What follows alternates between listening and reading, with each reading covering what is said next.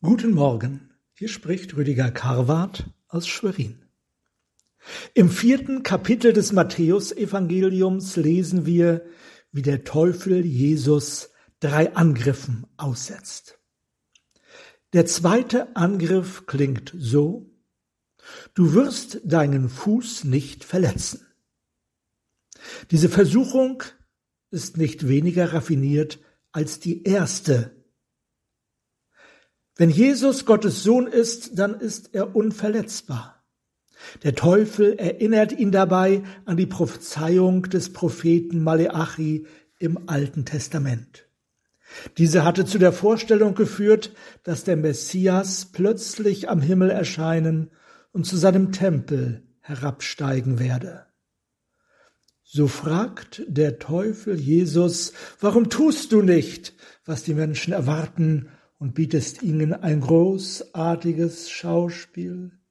Es kann dir gar nichts passieren, denn es steht geschrieben, er wird seinen Engeln deinetwegen Befehl geben, und sie werden dich auf den Händen tragen, damit du deinen Fuß nicht an einen Stein stößt.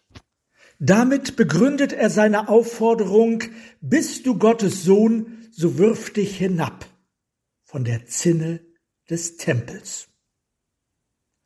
Was sagen Sie dazu? Das ist doch der Gipfel der Frechheit. Der Teufel zitiert die Heilige Schrift.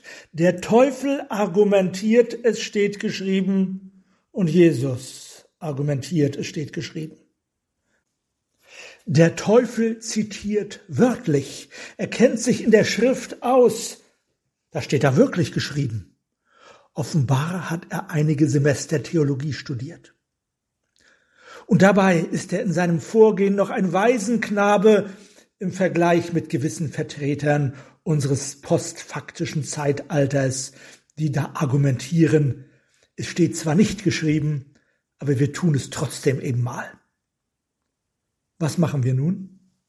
Ist das Wort Gottes beliebig, kann es jeder für sich verwenden, wie er gerade will, sozusagen als Steinbruch der Beliebigkeit?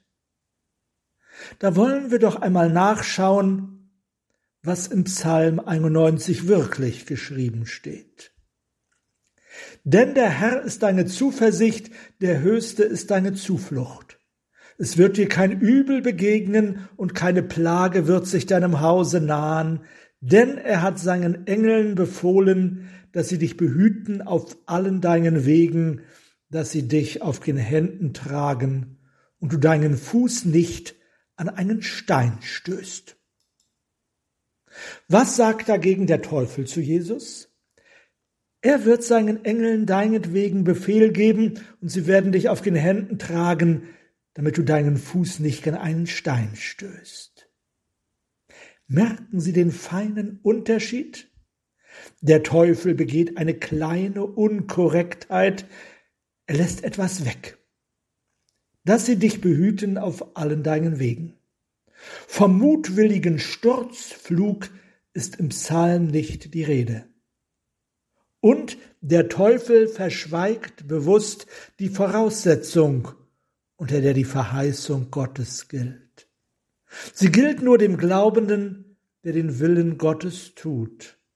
Der Herr ist deine Zuversicht, der Höchste ist deine Zuflucht diesem Menschen, der allein Gott vertraut, gilt die dann folgende Zusage.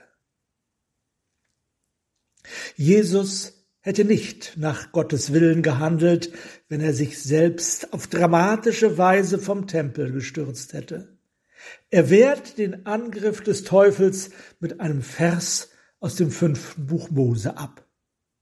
Du sollst den Herrn, deinen Gott, nicht versuchen. Das heißt, es ist nicht gut, den Herrn zu versuchen und etwas von ihm zu erwarten, während man selbst seinen Willen übergeht und tut, was man selbst will. Das dürfen auch wir uns merken. Amen.